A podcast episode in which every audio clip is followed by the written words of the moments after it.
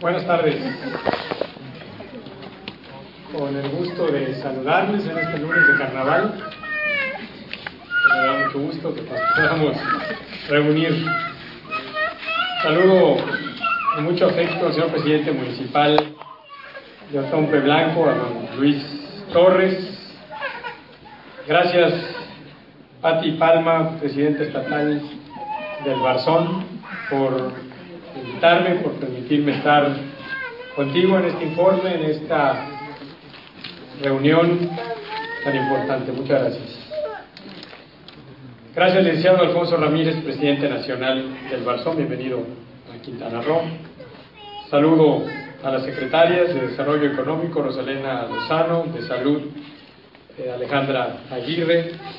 Saludo también al maestro Harley Sosa, presidente de la Comisión de Derechos Humanos, a todas las organizaciones civiles afiliados al Barzón, representantes de los medios de comunicación, funcionarios públicos, integrantes de los programas comunitarios, amigas, amigos, señoras y señores.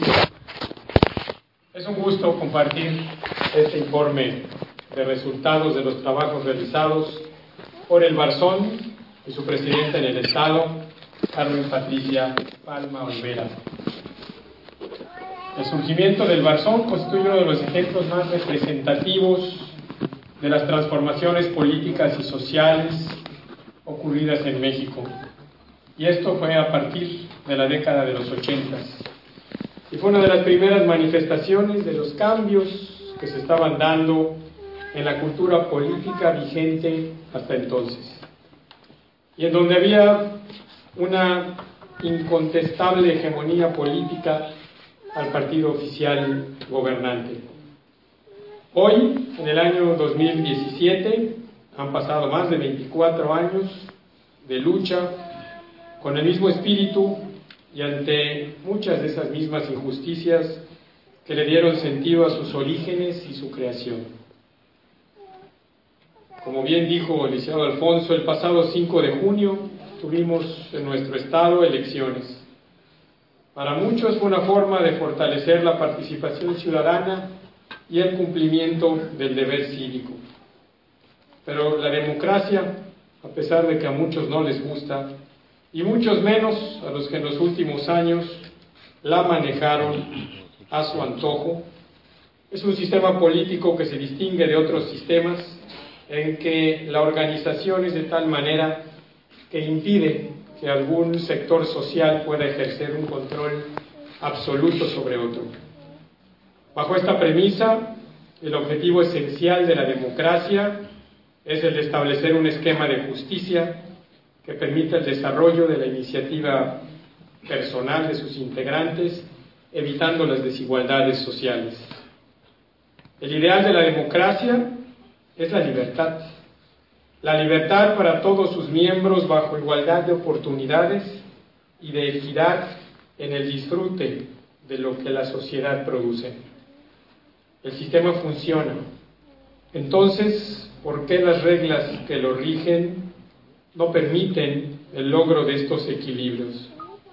Es necesario imponer esos equilibrios sin cercenar la capacidad de sus integrantes para aprovechar al máximo las oportunidades que brinda esta libertad dentro de un marco normativo al que todos llamamos Estado de Derecho. Para que toda democracia funcione correctamente, son necesarias varias condiciones.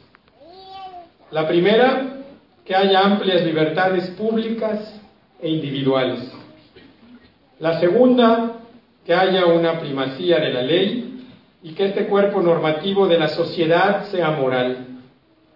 La tercera, que existan instituciones fuertes capaces de velar por los intereses sectoriales. Y esto es fundamental.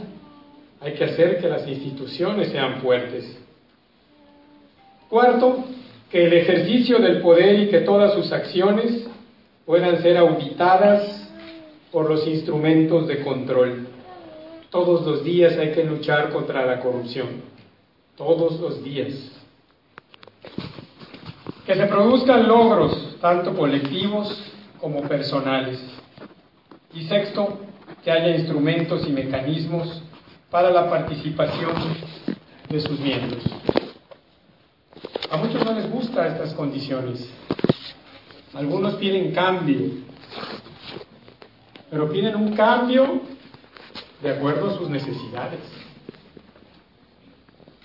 Mientras a mí no me toquen, que cambie lo demás.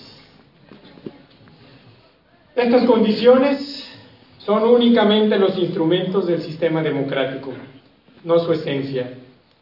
Por eso la democracia es algo más que normas, leyes y formas de organización social. La democracia es una cultura política, es decir, un cuerpo de creencias sustentada por valores y expresado colectivamente a través de actitudes y conductas, las cuales, debo decir, dejaron mucho que decir en los últimos años en nuestro Estado.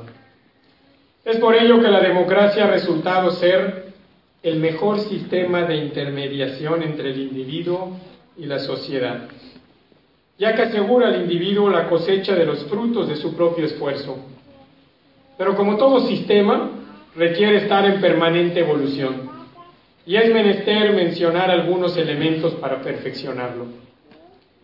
En primer lugar, necesitamos un ordenamiento implícito económico claro y transparente. En segundo lugar, la democracia hay que vivirla, es decir, al ser una forma de vida, es vital desarrollar y consolidar una cultura política en el ámbito de los municipios y de otros espacios sociales y locales. Un tercer punto resulta también esencial desarrollar y es la cultura de enfrentamiento o de confrontación. Los conflictos existentes en la sociedad en torno a los grandes temas tienen que ser debatidos de forma transparente y abierta frente a la opinión pública. Deben ser solucionados democráticamente, es decir, participando. Esto implica una identidad colectiva de los diferentes grupos sociales, como también el pensar en espacios sociales y no particulares. Además, requiere de un modelo político de tolerancia y de inclusión en los procesos de toma de decisiones. Un cuarto punto es la creación de expectativas hacia un futuro estable, sobre todo en el área económica y en los basamentos de nuestro tejido social. Una democracia no puede ser fortalecida con procesos de desigualdad e índices de desempleo, que generan tensiones sociales que afectan sobre todo a las clases más necesitadas. Y miren, Quintana Roo sigue siendo el líder en generación de empleo de este país. Y sin embargo, necesitamos equilibrarlo aún más. Quintana Roo, desde el pasado 25 de septiembre, abraza su democracia como consecuencia de años de monopolio político y de un clamor cívico que pedía mayor participación y pluralismo, donde se pudiera hablar y no ser castigado por no pensar de la misma manera. Hoy la tenemos y es hora de defenderla. La labor que ustedes vienen a consolidar es lo que nuestro gobierno quiere para Quintana Roo. Igualdad, transparencia, participación cívica, inclusión y sobre todo solidaridad. Con estos principios, con estos valores, seguiremos trabajando junto a ustedes, porque necesitamos construir un Estado con más y mejores oportunidades para todos. Muchas gracias y felicidades por ese.